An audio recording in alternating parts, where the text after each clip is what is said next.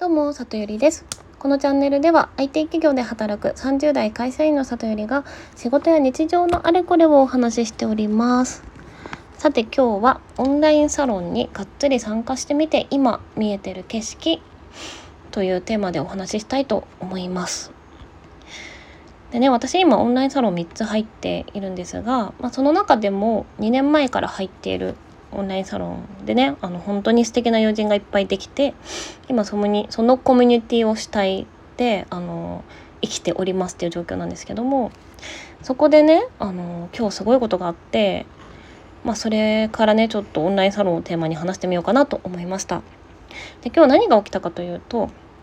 そのあるねあのちょっと田舎に住まれているサロンメンバーさんがお店をやってる方なんですけど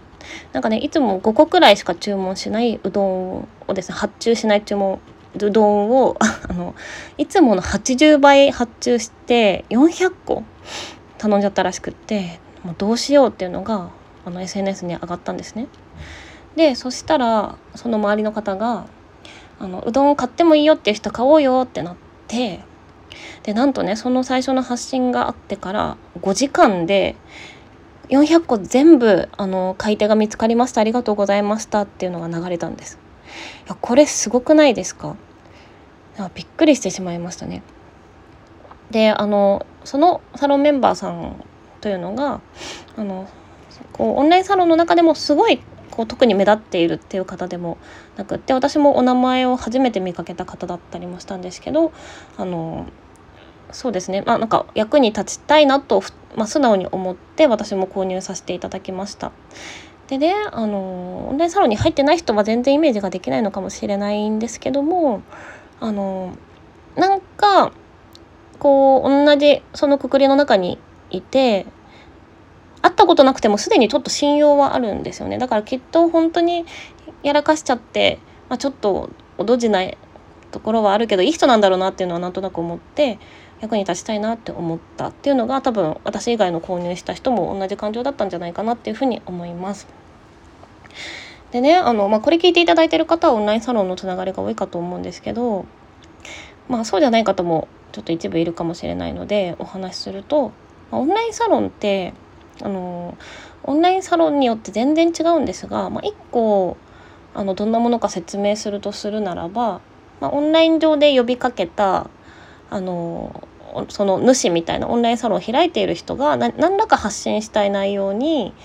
興味を持って、まあ、もしくは共感して周りに集まった人たちがいてでその、えー、と発信を周りの人にが聞いたりとかその人たち同士でつながってコミュニティができたりとかっていうあの構造のもの集団っていう感じかなと思います。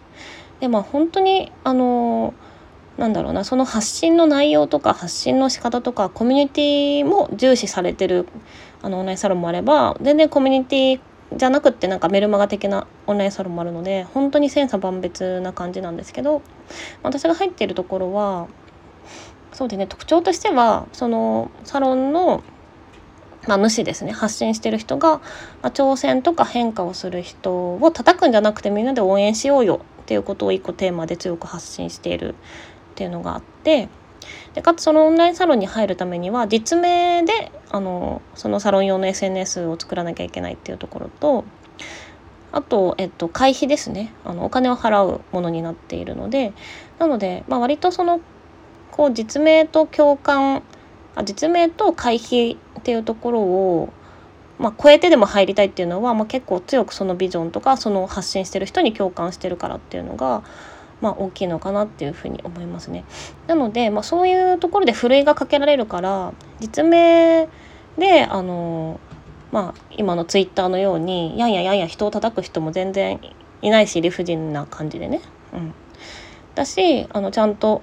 こう選んでその場所にいるっていう人たちが多いのでなので会う人会う人やっぱり価値観も合うし、まあ、いい人が多くってなんかネットのつながりなのにこんなにあったかい場所はあるんだっていう風に気づくっていうのが多分あの私いくつかオンラインサロン入ってますけど全部のオンラインサロンでそれぞれの人たちが言ってますね。あのオンラインを使えれば使えばいくらでも自分が安心できて共感もできてあの仲いい友達に会える時代になったねっていうふうに言っています。でねあの私そのこのオンラインサロンでたくさんの人に承認してもらったり自分が承認する経験が本当に大事だなっていうふうに思ってます。でなぜならばあのまあ、ずっとその前まで普通にねあの大学卒業して会社にやってきましたけどそのリアルな場でこう毎日会うような人のつながりって、まあ、多くても20人くらいだと思うんですが、まあ、その中で本当に心が通い合ってお互いこう認め合っている関係の人ってまあ多くて23人くらいだと思うんですよね。だからなんかそのなんだろうなそういう状況ででもネットを見るとあやんややんや人を叩いてたりあの激しい言葉を言い合ったりするようなものも、まあ、結構目に入ってくるからなんか日本でつまんないなとか人は信用してはいけないものだっていうとこがベースで生きていく感じだったかなというふうに思うんですよね私自身オンラインサロン入る前は。だけど、まあ、オンラインサロンってやっぱり物理的な制約がないっていうところが、まあ、すごく良くてしかもこう一定のハードルを超えて集まってるのでかそこで多種多様な人たちにと分かり合えて認めてもらうっていう経験ってなんかね自分の存在意義がなんか20ポイントくらいアップみたいな気持ちになれたんですよ。でねそこからちょっと発展した話したいんですけど私ねあの以前ヒマラヤでお話ししましたがもともとうつで引きこもり人間だったのであの自尊感情をあんまり持ててなかった人間なんですよもともと。だから今だいぶ治ったけどまだその根っこをちょっとまだ引きずってるものは正直ありました。でね特に私が苦手だった人というのはあのまあ赤裸々トークですけど例えばインスタとかで美容系のインスタやってる子とかそのすごい可愛い子は話すの苦手だったしあのブランド物着てる子とかあと同世代ですごい成功してる方なんか経営とかしてる人がはなんか自分が惨めに思える気がして全然その話すのが苦手であとキラキラして眩しいし、うん、なんかすごいあのまあなるべくなんだろうな避けたいなっていうかなんかどうせ私のことなんか下に見てんだろうなみたいなそういう風に変な捉え方をしてた気がしますね。かそういう子たちも今のコミュニティたくさんいるんですけどみんな普通の人間でめみんな普通にいい人なんですよね。でなんかなんか普通に仲良くしてくれて友達になれていやそれが本当に大きいなって思う。でそれに加えてあの苦手運の言う前に全然こう会う機会もなかった人例えば個人事業主の方とかアーティスト系の人とか大学生とか逆にファイヤーしてる、ね、年配の方とか。そういう人たちもあこんな面白い人いるんだなとかあの友達になれたりとかしていやだいぶ視野が広がったしなんかねあの自尊感情が何かしらのきっかけでズドンって落ちたとしてもあの今の兄ちゃんのようになんか自分の心を保つためだけに人を叩くみたいな風には私は絶対にもうならないだろうしか、ね、そういう攻撃をしてる人たちに是非なんか自分が共感できるオンラインサロンに入ってもらって友達をたくさん作ってほしいなと思いますね。そしたらヘイトが日本から消えるんじゃないかってすごい思った。でねそれを考えてて一個思い出した話があってあのピーチっていう格安航空会社ありますよね。でそれの井上社長がそのピーチを作った目的をあの戦争をなくしたいからだって言ってたんですよ。でどういうことかというと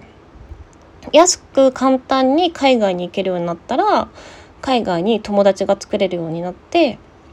友達がいる国とはけんその戦争したいと思わないでしょってだから安い値段で若い人もどんどん海外に行けるようにしたいんですと言ってた話を思い出しましたね。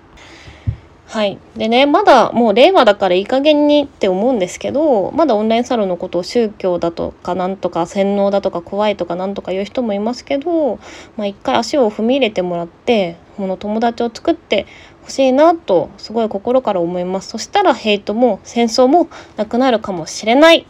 はい。っていうところで今回の放送を終わりたいと思います。聞いていただきありがとうございました。またね